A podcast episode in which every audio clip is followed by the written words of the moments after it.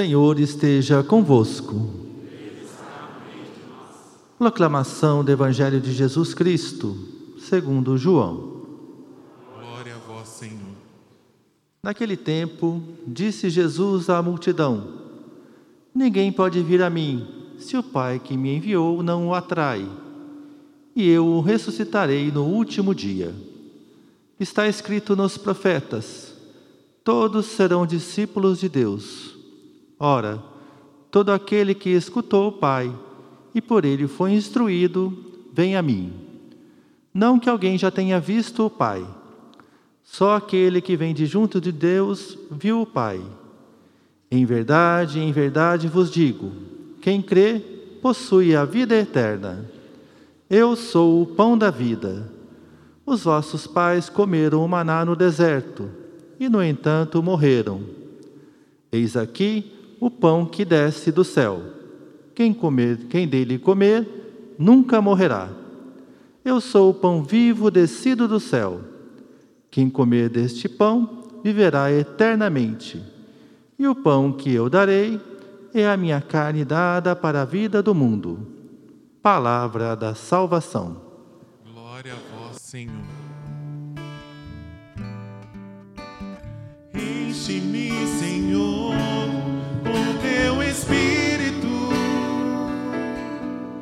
pois meu coração sedento está. Canta isso, enche-me, Senhor. Enche-me, Senhor, com teu Espírito, pois meu coração sedento está. Jesus diz no, diz no Evangelho: Ninguém vem a mim se o Pai não o atrair. É uma grande revelação para nós que muitas vezes pensamos que Deus nos salva devido à nossa bondade e à nossa dignidade, e que não nos salva se nós não somos bons e nem dignos eu creio que a maioria fica na segunda parte, né? Não consegue ser salvo porque não é bom e nem é digno. Quem de nós é digno? Acho que nenhum de nós.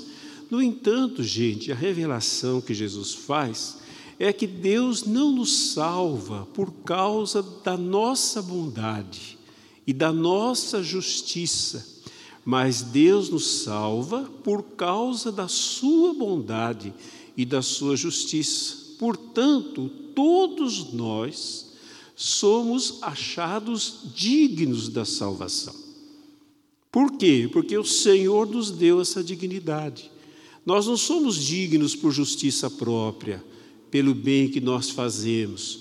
Ainda que a gente possa fazer muito bem, esse bem não tem mérito de salvação para nós. Não tem. Porque a salvação, ela é algo tão grande que nenhum de nós pode merecer. É um dom, é um presente de Deus. E aqui diz: ninguém vem ao Pai, né? ninguém vem a mim, melhor dizendo, se o Pai não atrair. E a quem o Pai atrai? A todos. Mas quem se deixa atrair? Nem todos. Não é? O Pai atrai a todos. Deus quer todos, de todas as raças, de todos os tipos de pessoas, mas nem todos se deixam atrair, nem todos se deixam levar pela graça de Deus. É lógico que eu falo isso em relação àqueles que muitas vezes não conhecem muito a Deus, não é? Se bem que não conhecer a Deus, gente, não é um empecilho para Deus salvar ninguém. Não é um empecilho para Deus salvar ninguém.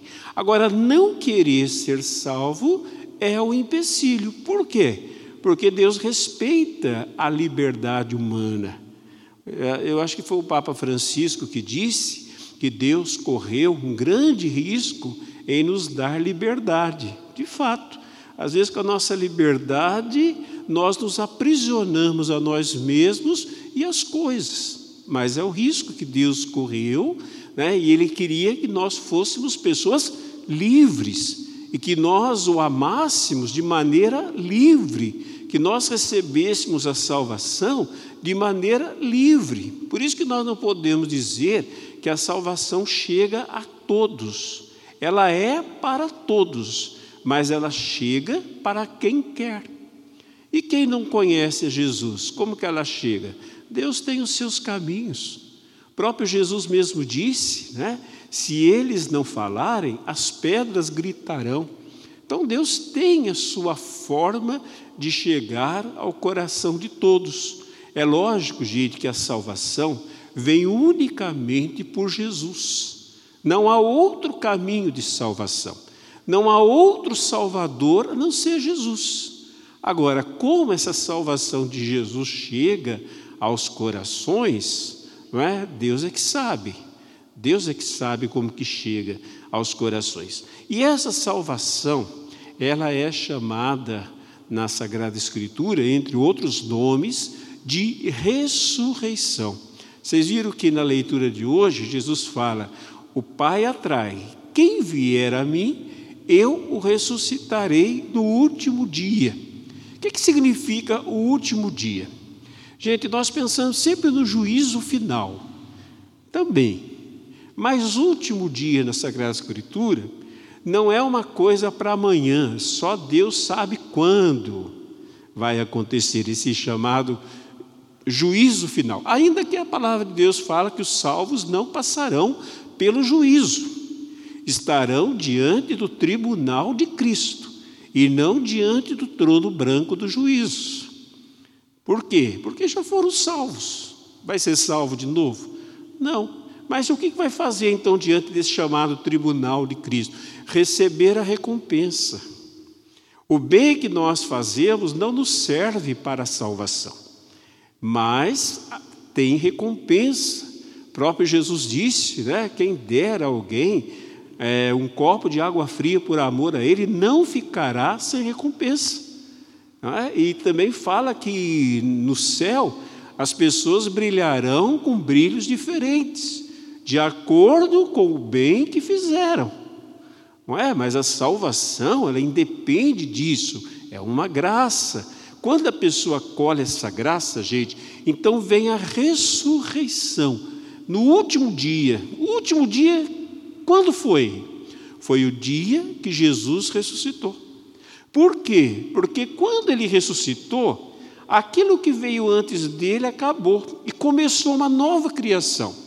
Veja, né, nós católicos e a maioria dos cristãos guarda o domingo como um dia de oração. Alguns guardam o sábado, judeus, né, os adventistas guardam o sábado. Por que, que nós guardamos o domingo? Se a palavra de Deus fala do sábado, não é? A palavra de Deus fala do sábado. Nós vemos, na, na, principalmente nas narrativas da ressurreição do Senhor, que Jesus se manifestou no domingo. E depois nós vamos ouvir também no Ato dos Apóstolos que no primeiro dia da semana, lá não tem a palavra domingo, né? Primeiro dia da semana eles se reuniam para ouvir a palavra Eucaristia. Por quê? Porque o sábado lembra a antiga criação. Deus fez a criação e descansou no sétimo dia, o sábado. Só que a criação se perdeu pelo pecado. Então ela foi feita novamente no primeiro dia, que é o domingo. Mas aqui, gente, também não se trata de dia, sábado ou domingo. Essas coisas só funcionam para nós, não para Deus. Deus não tem tempo, Deus não tem dia. Um dia um rapaz me falou o seguinte: falou, padre, eu acho a Bíblia um livro bobo, estúpido. Eu falei, ora, para quem que a Bíblia foi escrita? Para nós. E nós somos o quê? Bobos e estúpidos. Então a gente só, é, a gente só consegue compreender essa linguagem que nem isso está conseguindo compreender. Se Deus falasse conosco na sua linguagem, o que, que nós entenderíamos? O que, que nós saberíamos? Então Deus fala conosco na nossa linguagem, na nossa história, dentro das nossas coisas. Veja como que Jesus pregava. Ele falava das coisas da natureza, é? lá do grão de trigo, da, da, da massa, do remendo na roupa. Gente, parece uma coisa boba, né? Hoje se espera uma pregação mais elaborada, mais teológica, é, com, é recheada por é, citações da Escritura, com as palavras lá dos mestres da espiritualidade. Então Jesus não teria passado no crivo de muitos que esperam uma pregação desse tipo, porque Jesus não se interessava em falar de teologia. Jesus queria falar de vida queria que eles entendessem coisas para a vida deles. Jesus fazia uma pregação prática.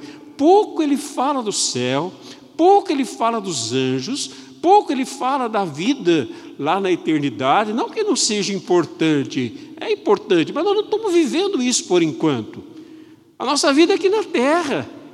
É, não é verdade, estamos sentindo frio no dia de frio, calor no dia de calor, nós temos fome, temos sede, ficamos doentes. E... Então, o que, que interessa a gente saber? Como é que a gente vive aqui e como é que nós é, temos um olhar para a eternidade, não nos ocupar não ocupar da eternidade, no sentido né, de ficar no mundo da lua, mas iluminar as realidades humanas com a é, eternidade. Por isso que a palavra de Deus fala assim: se vocês ressuscitaram, então busquem as coisas do alto, que não significa coisas que estão atrás das nuvens, mas busque a luz do alto, a direção do alto, a forma celeste de viver a vida terrestre. E aí, gente, é que diz que nós seremos ressuscitados no último dia, que é o dia da ressurreição do Senhor. Nesse dia da ressurreição do Senhor, deve, se vocês quiserem ler na Escritura que eu estou dizendo, Nesse dia já houve juízo final, nesse dia nós já fomos absolvidos, nesse dia nós já ressuscitamos, nesse dia nós já subimos aos céus, nesse dia já sentamos lá na, na, no céu e estamos reinando com Cristo. É o que a palavra de Deus fala. Veja, por exemplo, Colossenses e outros textos bíblicos, vocês já, não diz vocês vão, vocês já ressuscitaram com Cristo. Agora vocês busquem as coisas celestes, as coisas do alto, onde Cristo está assentado com Deus. Então, traz para o aqui e o agora a ressurreição, que significa ter vida. E vida para Jesus não é só quantidade, vida para Jesus é qualidade. Então, quando Jesus fala de vida eterna, gente, ele está falando que nós vamos viver para sempre. Isso é, é, certo, até os antigos gregos já sabiam da imortalidade da alma, os egípcios, antes dos gregos, não tinha necessidade de Jesus vir do céu para falar da imortalidade da alma. Jesus não veio falar da imortalidade da alma, do espírito, não veio falar disso, porque isso é uma realidade humana, é? que, que nós somos imortais no nosso espírito. O que Jesus veio é falar de qualidade para uma vida imortal. E não uma vida imortal, não em quantidade. Até porque, vocês já imaginaram, gente, se nós, é, vivendo para sempre, nós vivêssemos uma vida de tristeza, de sofrimento, de angústia, e não poder morrer. Hoje tem gente que não está suportando isso na vida. A pessoa não consegue viver, às vezes se mata, porque ela não, não suporta a dor da vida, da angústia, da tristeza, da depressão, da perturbação interior. É ou não é verdade? Agora, vocês já imaginaram você ter tudo isso e não poder morrer? A morte pode ser uma saída. Não é? Quem se mata, gente, não quer morrer, não, quer viver. A pessoa então entende que é uma saída, ou uma saída para o nada, ou uma saída para um outro tipo de vida. Mas não é a saída, nós sabemos bem, é uma ilusão. A verdadeira saída para a tristeza, o medo, a angústia, a perturbação, as, as feridas interiores e tudo que traz sofrimento para a nossa vida, é a gente nascer de novo, é renascer, é ter uma vida nova, é ser liberto por Jesus para viver uma vida de ressurreição. Por isso que nós celebramos a ressurreição. Ainda que nós acreditamos na ressurreição da carne e professamos isso, né? isso de fato terá um dia que vai acontecer, não sei como, mas vai. Né? Tem alguns que falam que assim que você morre, você já ressuscita até na carne. Outros dizem, não, tem que esperar um tempo para poder ressuscitar. Mas isso não interessa, gente. Esse negócio de tempo, mais, menos, não entra na matemática de Deus, é só coisa humana mesmo, é só suposição humana, é pensamento humano, mas não tem nada a ver com Deus. Deus não está no tempo, então não tem ontem, amanhã, depois da manhã, é tudo agora para Deus. Então, quando é que nós vamos ressuscitar na carne, nós não sabemos, não é? Mas nós já ressuscitamos interiormente, nós já temos a vida de Cristo em nós. Aí alguém vai dizer, pois é, padre, eu tenho, né? Nós, nós poderíamos resumir isso na palavra sentido. Sentido para a vida. Sem sentido para a vida a gente não vive. Tá bom, eu tenho isso? Tem. Deus me deu isso? Deu. Por que, que eu não vivo isso? Por que, que eu não, não sou feliz? Por que, que eu não sou realizado? Por que, que eu não vivo satisfeito? Por que, que eu ainda vivo tristeza, angústia? Por que, que tudo isso? Porque eu não acessei o meu interior. Está tudo dentro de mim. A vida nova está guardada em mim como semente, como possibilidade, como poder que Paulo chamava de poder da ressurreição para dar força à nossa vida mortal e já nos né, tornar imortais no sentido de plenos. Então eu tenho que acessar. E aí, gente, nós vamos ver assim duas maneiras que a palavra hoje nos apresenta, né, para nós acessarmos essa vida, nós deixarmos que essa vida se manifeste em nós. Ela já está em nós. Ela já está né? não tem onde procurar, não tem busca de, de Deus, não tem busca de felicidade, não tem busca de uma vida melhor, porque essas coisas não estão em lugar nenhum, a não ser dentro do coração da gente. Não está no céu, não está debaixo d'água, não está guardado num baú, não está no Vaticano, não está em qualquer lugar que vocês possam imaginar. Aonde ela está? Ela está dentro do meu coração e do seu coração. Agora, eu preciso acessar, porque não é o fato de estar em mim que significa que eu viva isso. Gente, quando nós aprendemos a, a acessar algumas coisas na nossa vida, como isso transforma a nossa maneira de viver, não é verdade? Tem coisas que a gente vai aprendendo a acessar. Por exemplo, o ânimo. É? O, bom ânimo está dentro da gente. A própria palavra ânimo vem do latim anima, que quer dizer alma, né? Anima, alma. Animal quer dizer isso, aquele que tem alma. Então, tem vida. Então, é isso que significa. Aonde está este ânima? Está em mim. Aonde que a minha alma reside? Em mim. Mas como é que eu chego lá? Como é que eu atinjo esse lugar? Como é que eu acesso? Eu trago para fora, não é? Eu trago o reino de Deus. Jesus disse isso. Jesus veio falar: o reino de Deus está dentro de vocês.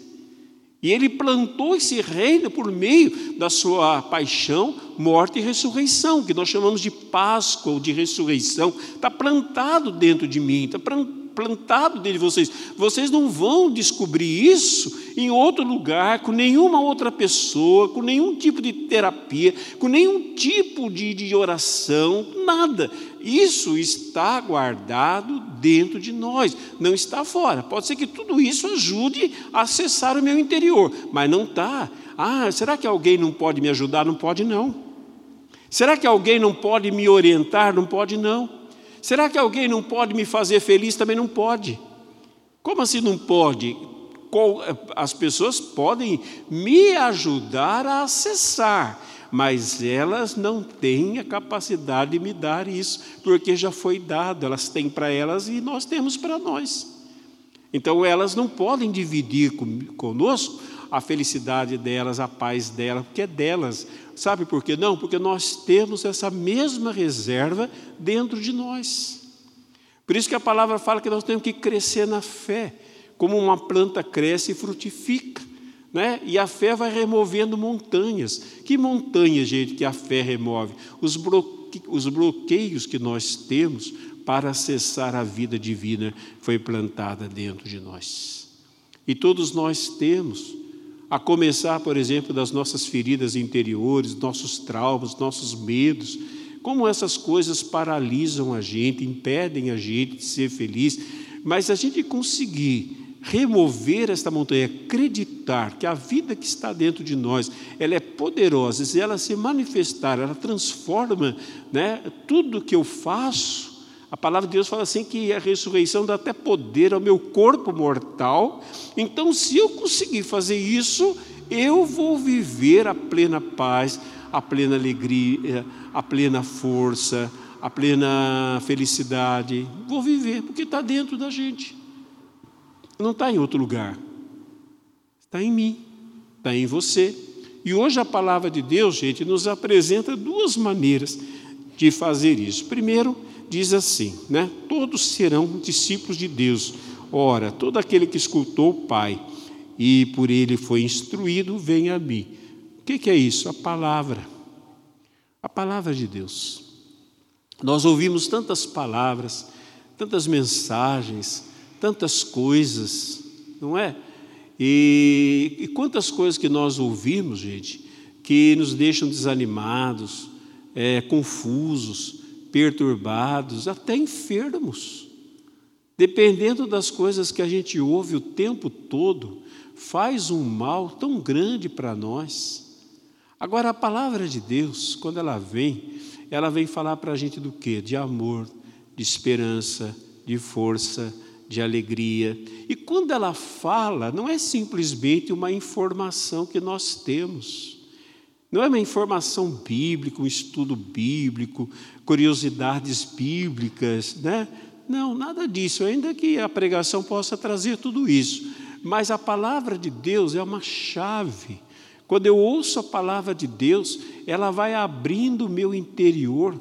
Quantas são as pessoas que, após ouvir a palavra de Deus, de fato se deixar atrair por Deus e abrir o coração, após ter ouvido a palavra de Deus, e a palavra de Deus, gente, vai além do que um, o padre, qualquer pregador fala. A gente só é instrumento, mas a palavra de Deus não é o que eu estou dizendo para vocês. A palavra de Deus é o que Deus está dizendo para vocês dentro do coração. O que eu estou dizendo é somente como se fosse uma torneira por onde passa a palavra de Deus, mas a obra de Deus é uma obra interior que ele faz, né? que o Espírito Santo faz no coração das pessoas. Mas só que eu preciso de um canal para, para que o Espírito Santo age. Então, a palavra que eu ouço é esse canal por onde Deus começa a liberar o meu coração. Quantas são as pessoas que, ao ouvir a palavra de Deus, são transformadas, se enchem de esperança, se enchem de alegria, se enchem de força? Às vezes elas confundem o instrumento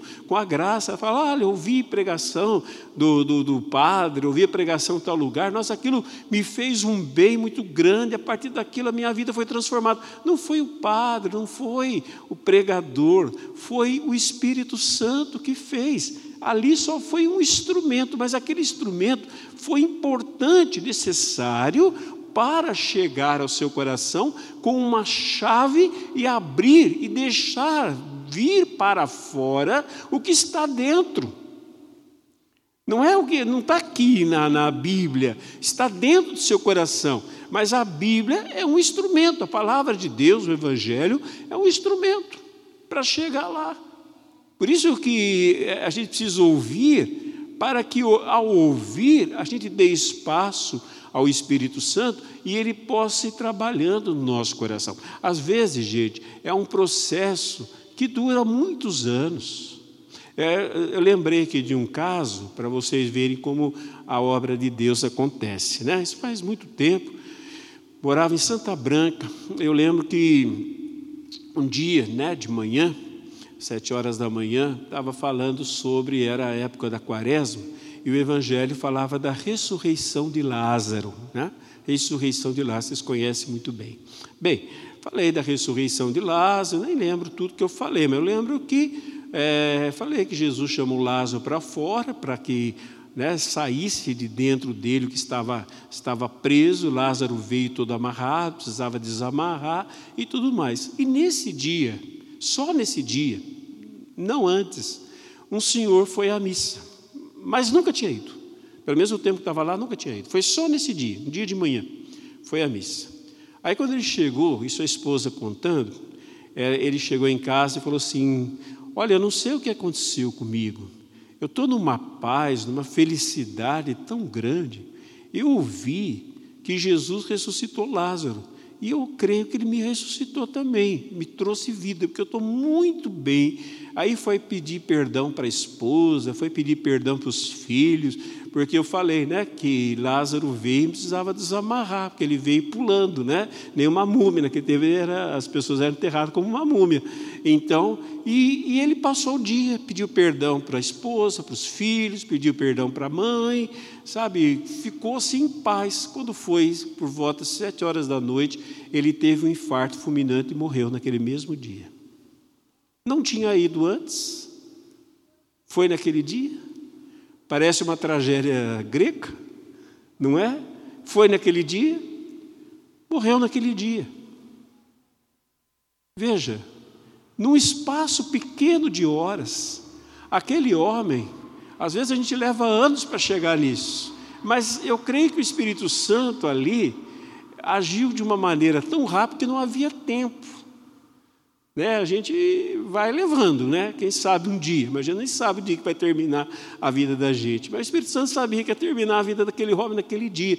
Então, naquele dia, eu creio que o Espírito Santo foi com tanta força no coração dele e ele abriu. Em questão de horas, ele resolveu a vida dele. E em questão de horas, ele disse: Eu estou em plena paz. Quem fez? Eu? Certeza que não. Naquele dia, não, outras pessoas não vieram falar a mesma coisa. Se fosse a beleza da minha pregação, a grandiosidade da minha pregação, tinha afetado a todos, mas só. E nem ele veio falar também, foi esposa depois.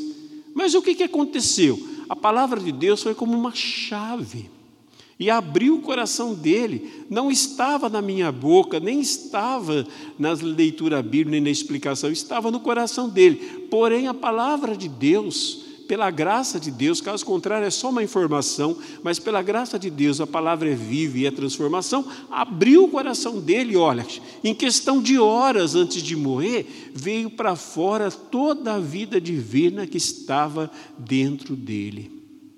E pode acontecer a mesma coisa conosco, gente. A mesma coisa conosco. À medida que nós nos deixamos atrair por Deus, à medida que nós permitimos a graça de Deus, à medida que a gente não ouve a palavra por um ouvido e solta por outro, ou simplesmente a gente vem à missa para cumprir obrigação. Não é? Só para cumprir obrigação por algum motivo qualquer. Aí, logicamente, que a gente fica impermeável, mas a gente vem com o desejo de ouvir a palavra de Deus a gente vem na expectativa de ser tocado pelo Espírito Santo de Deus, não importa se sou eu, se é o Padre Eduardo, se é o Padre Chicão, se é qualquer um que esteja aqui, não importa mesmo. Né? Se você vem, se eu venho com essa intenção de acolher a palavra, por isso que a gente deveria vir com esse, esse desejo. Né? Santo Inácio de Loyola dizia quando você for à igreja, não saia em cima da hora, saia bem antes e vá orando e vai pedindo a Deus que fale com você naquela, naquela pregação, naquele dia. Vá fazendo isso. E de fato, gente, Deus vai agindo com sua força, com seu poder. Primeiro lugar é a palavra, ela é essencial numa celebração. Por que, que ela é essencial? Porque é a chave primeira para abrir o nosso coração para a graça de Deus. Segundo lugar, gente, Jesus fala aqui que Ele é o pão da vida, né? E que Ele vai dar a sua carne. Em primeiro lugar, essa carne significa a própria vida dele. carne e sangue para os judeus não era só músculos, né? E o líquido vermelho. Carne e sangue significa a própria vida de uma pessoa. Até hoje a gente costuma falar, eu dou sangue, né? Pelo meu trabalho, eu dou sangue para aquela pessoa. Não é que tiro o sangue do corpo, significa eu dou minha vida, meu esforço, minha luta, minha disposição. E não é diferente quando Jesus diz: eu dou a minha carne para o mundo. Não significa, não resume somente a Eucaristia, mas é todo um contexto que, vamos dizer assim, se condensa naquilo que nós chamamos de Eucaristia corpo, sangue, alma e divindade de Jesus, mas que não significa somente a hóstia. Eu não limito somente a hóstia. Eu vou além, eu bebo, eu como da, do sangue e da carne, da vida, eu extraio para mim a própria vida de Cristo para viver em Cristo. Eu extraio pela fé. Eu não é só comungar, como, desculpa, gente, que eu vou falar. Para muita gente, comungar virou um vício bom, um hábito bom, não é vício, né? Um hábito bom. É um hábito. Ah, eu sinto muita falta da Eucaristia. Sente por quê? Porque ela está te transformando ou sente porque é um hábito? Todas as vezes que a gente tem que deixar um hábito, seja bom, seja ruim, a gente sente falta. Não é? Na, na, quando é um vício, a pessoa tem crise de abstinência. E pode acontecer que uma pessoa tenha crise de abstinência em relação à Eucaristia, mas por causa do hábito. Eu sempre comunguei, eu sempre fui à missa, desde criança, meus pais me ensinaram, me levaram, eu nunca faltei, que maravilha. A pergunta é: Está transformando a sua vida ou não? Está transformando a sua vida ou não está transformando? Se estiver transformando, que maravilha, de fato é um crescimento que vem desde a mais tenra idade. Que graça. Mas se não estiver transformando, gente, nós estamos desperdiçando a, a graça de Deus. Paulo chegou a dizer para os cristãos de Corinto: vocês comem e vocês bebem o corpo e o sangue do Senhor sem discernir o que vocês estão fazendo. E vocês comem e bebem a própria condenação, palavras duras, que é interpretada muitas vezes como ter dignidade para receber a Eucaristia. E eu pergunto, gente, quem é que tem dignidade para receber a Eucaristia? Essa mesa não é mesa de santos, é mesa de pecadores. Agora, não é de qualquer tipo de, de pecador. Uma vez o Papa Francisco, no ano da misericórdia, ele fala assim: não há misericórdia para o corrupto. O que é o corrupto?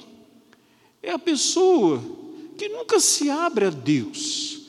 É uma mesa para pecadores? É, começar do padre que fica ali no centro, o pecador que fica no centro da mesa. É, é.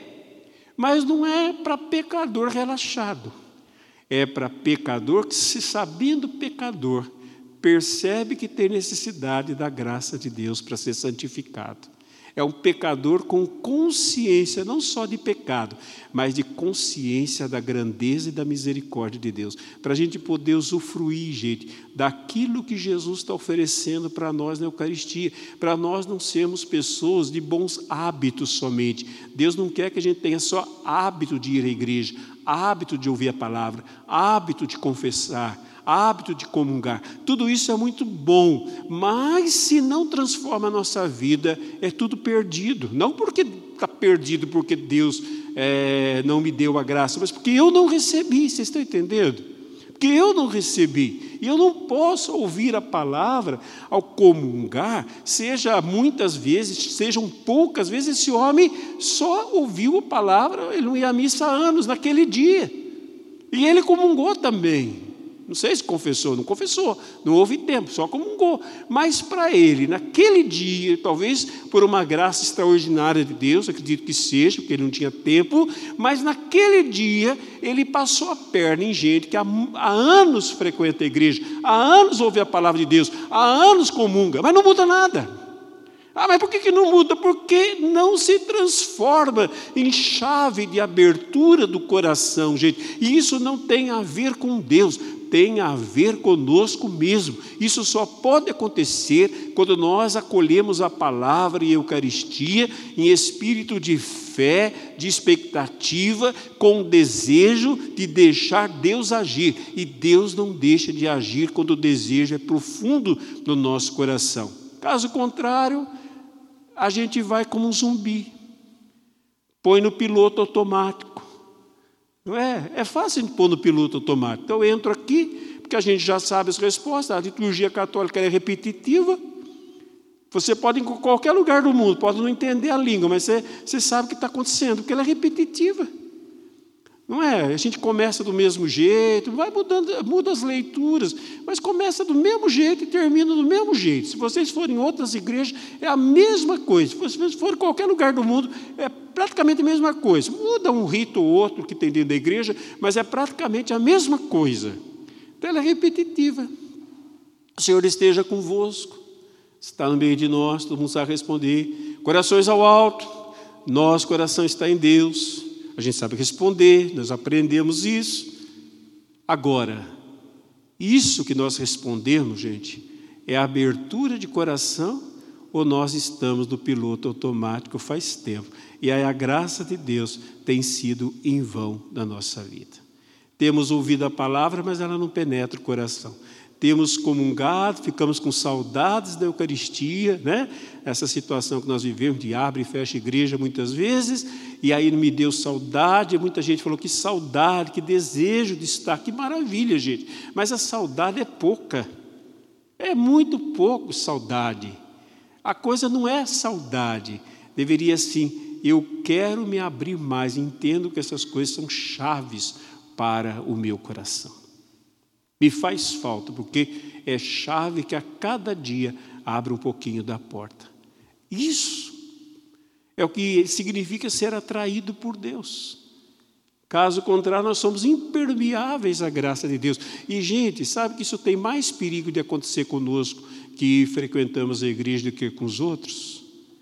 Quem é que não ouvia a palavra de Deus? Os religiosos. Com quem que Jesus teve problema? Com os religiosos, os doutores da lei, aqueles homens que liam a Bíblia, que ensinavam a Bíblia, que estavam no templo, sacerdotes, aquele povo todo, eles não entendiam, eles não acolhiam, a ponto de Jesus um dia falar assim: Minha palavra não penetra em vós. Será que também a gente não ouviria isso? Minha palavra não penetra no coração de vocês. Vocês vêm à igreja, vocês escutam, vocês comungam, vocês são bons religiosos. Mas Deus não está interessado em gente religiosa. Deus está interessado em gente que se abre para a graça dele. Porque religião não muda a vida da gente. O que muda a vida da gente é a graça de Deus que nós acolhemos, no nosso caso, como católicos, na nossa celebração católica. Mas é a graça de Deus que age em nós. E por que, que nós temos que escutar isso, gente? Não é uma condenação palavra nunca tem o desejo de nos condenar, né, de, de dizer para a gente sair daqui pesado, ah, o padre falou isso. Não é nada disso, é só para despertar. A palavra de Deus, mesmo quando ela é dura conosco, ela não quer nos chicotear, gente. Ela só quer nos sacudir para nos despertar para aquilo que Deus está fazendo, para a obra de Deus, para que nós não fiquemos surdos né, à voz de Deus e nem paralíticos diante da sua ação. Só por isso. Então tem hora, veja como às vezes Jesus era duro, mas a dureza de Jesus era dureza de amor, não era de condenação. Ele não ameaçava ninguém com o inferno. Ele falava do inferno, que é uma realidade, mas ele não ameaçava, você, não, ele só dizia: você não vai ter nada, Que adianta o homem ganhar a vida inteira se ele perde a sua alma. Quer dizer, não vai ter sentido. Perder a alma, gente, não é inferno. Perder a alma é sentido da vida. Esse é o inferno. O inferno não é lugar de fogo. O inferno não é isso, é, isso é tudo figurado para dizer tamanho do sofrimento que é não ter sentido para a vida. É algo que queima, que tortura, que angustia, que perturba, que mata a gente, a gente não encontrar o verdadeiro sentido para a nossa vida. E se isso for para sempre, é eterno. E aí é pior. Mas hoje o Senhor está oferecendo a graça dele. Hoje o Pai está nos atraindo. Hoje o Pai está falando conosco. Hoje o Pai está oferecendo Jesus na forma de Eucaristia. Hoje o Pai está presente com a sua graça, enviando o seu Espírito. Então não fechemos o nosso coração diante da graça de Deus. Vamos ficar em pé? E é sério isso, né? Muito sério isso. Tem hora que a gente tem que parar e ver qual tem sido o tamanho do meu crescimento? Crescimento não é conhecer mais de Bíblia. Ah, gente, eu tive a oportunidade de fazer teologia, fazer tanto curso, eu já vi tanta gente que conhece tanto de Bíblia, mas tem um coração vazio. Prefiro não conhecer nada e ter Deus no meu coração. Né? Todos serão discípulos de Deus. De Deus, não é que teologia faça mal, não é isso que eu quero dizer. Eu quero dizer que às vezes tem muita gente correndo atrás de fazer curso, de conhecer sobre Deus, conhecer sobre doutrina. Tá bom. Se você pode, que bom. Mas o que a palavra nos chama, gente, é para abrir o coração para a graça de Deus. Sabe? Imagina não abrir o coração para a graça de Deus e saber tudo sobre a graça. Mas sobre a graça não basta o conhecimento temos que fazer experiência. Então convido você nesse momento, que está aqui, que está em casa, abrir coração desse desejo de receber a ressurreição. Não como algo novo, mas como acolhida dessa vida nova que Deus plantou em cada um de nós vida de paz, vida de alegria, vida de força, vida de esperança, vida de amor, de compaixão, vida de satisfação. Tudo isso o Senhor colocou dentro do nosso coração. Aleluia. Acesse. Pela palavra acesse. Creia Chame à existência aquilo que está guardado. Diga: a partir de hoje eu me assumo uma pessoa cheia de Deus, ressuscitada, viva, cheia de alegria, de esperança, de força. Que isso venha consumir na minha vida toda a tristeza, toda angústia, toda perturbação, todo desânimo, todo desespero que venha consumir tudo isso que tem me consumido, que retire da minha vida o inferno e traga o céu para dentro de mim, que o céu me toque, que a ressurreição do Senhor, que é vida, que é céu, que é salvação, me toque profundamente, eu viva no poder, como dizia o apóstolo Paulo, no poder da ressurreição do Senhor.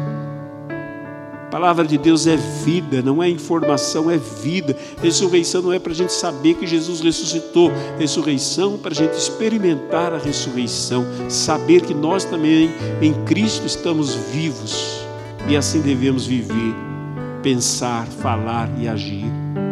Vai pedindo essa graça. Ai, Padre, eu não entendi direito, não precisa entender, só peça a graça. Diga, Senhor, eu quero viver, se você quiser essa oração, diga assim: Eu quero viver o poder da Sua ressurreição. Eu quero ter vida, aquela vida que o Senhor diz que é abundante, que o Senhor vem trazer. Quero ter paz, quero que toda essa perturbação, esse medo, essa angústia, esse vazio, desapareça. Desapareça tudo da minha vida que eu encontre agora alegria no Senhor, paz no Senhor, força no Senhor, satisfação no Senhor. Senhor, manifesta em nós a ressurreição, manifesta em nós a vida nova, manifesta em nós as coisas do alto, manifesta em nós, Senhor, tudo aquilo que é bom. Manifesta, vai pedindo, enquanto o pessoal vai cantando essa música como um, um fundo para a nossa oração. Peça como você estiver acostumado, em voz alta, em voz baixa, no seu coração, não tem problema.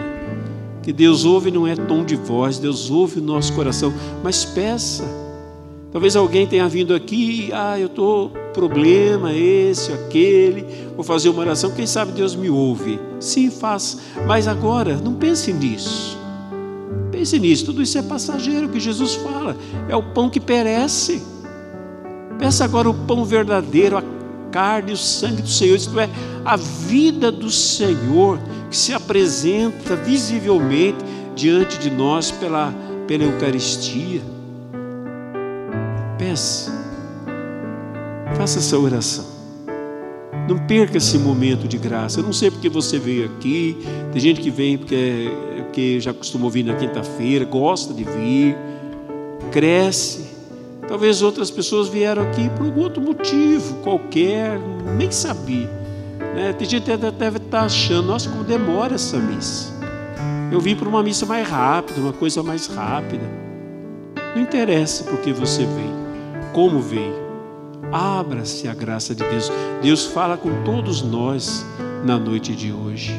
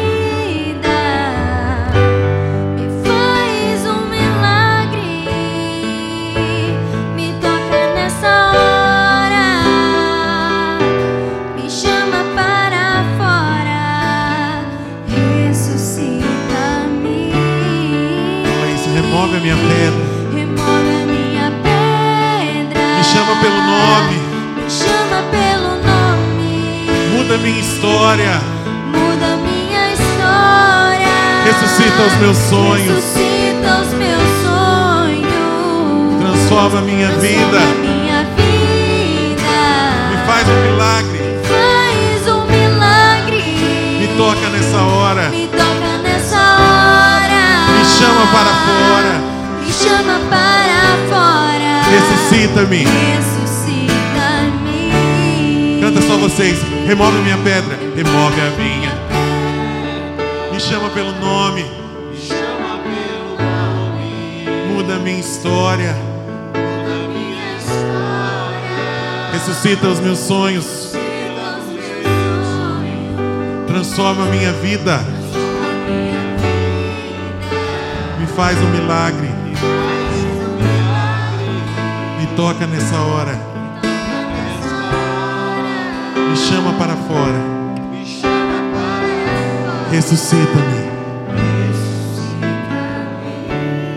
E os primeiros cristãos, eles experimentaram desde o início algo que a palavra chama de batismo no Espírito Santo, que era uma ação poderosa do Espírito, trazia para fora o poder da ressurreição do Senhor.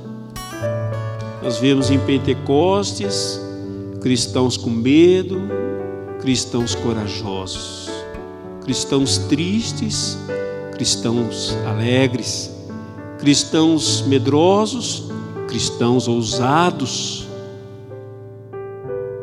E eu quero pedir nesse momento, em nome de Jesus, que Ele batize você, que Ele batize a todos nós no Espírito Santo Vem Espírito Santo de Deus, vem poder de Deus, vem força de Deus, vem sobre nós, Espírito de Deus, batiza-nos, mergulha-nos em Ti, Santo Espírito, Faz surgir de dentro de nós essa vida nova, essa vida poderosa, essa vida ousada, essa vida alegre, essa vida vitoriosa, essa vida feliz que está dentro de nós, porque o Senhor Jesus conquistou uma vida nova e depositou no nosso coração como uma semente, que essa semente cresça, que ela brote, que ela frutifique, que ela nos transforme e nos leve a fazer a diferença no mundo que nós vivemos, Senhor. Vem Espírito Santo de Deus, vem poder de Deus, vem, vem sobre nós. Do jeito que o Senhor desceu em Pentecostes, aqueles cristãos eram de um jeito, ficaram de outro jeito. Que também o Senhor desça sobre nós, sacode a tua igreja novamente, Senhor. Derrama línguas de fogo sobre a tua igreja, Senhor. Traz para nós, Senhor, as línguas novas, traz para nós a vida nova que o Senhor trouxe no dia de Pentecostes.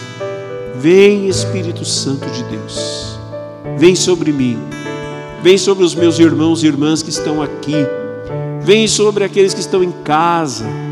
Vem, vem, Senhor, batiza-nos no Espírito Santo, Senhor Jesus, para que nós de fato sejamos fiéis a tudo aquilo que o Senhor conquistou para nós na cruz e nos deixemos atrair pelo Senhor para receber esta carne que dá vida ao mundo, que é o Senhor mesmo. É o que nós pedimos na noite de hoje, Senhor, e agradecemos na certeza que o Senhor derrama sobre nós abundantemente, abundantemente o Espírito Santo Aleluia. Muito obrigado, Senhor, pelo Espírito Santo derramado sobre nós.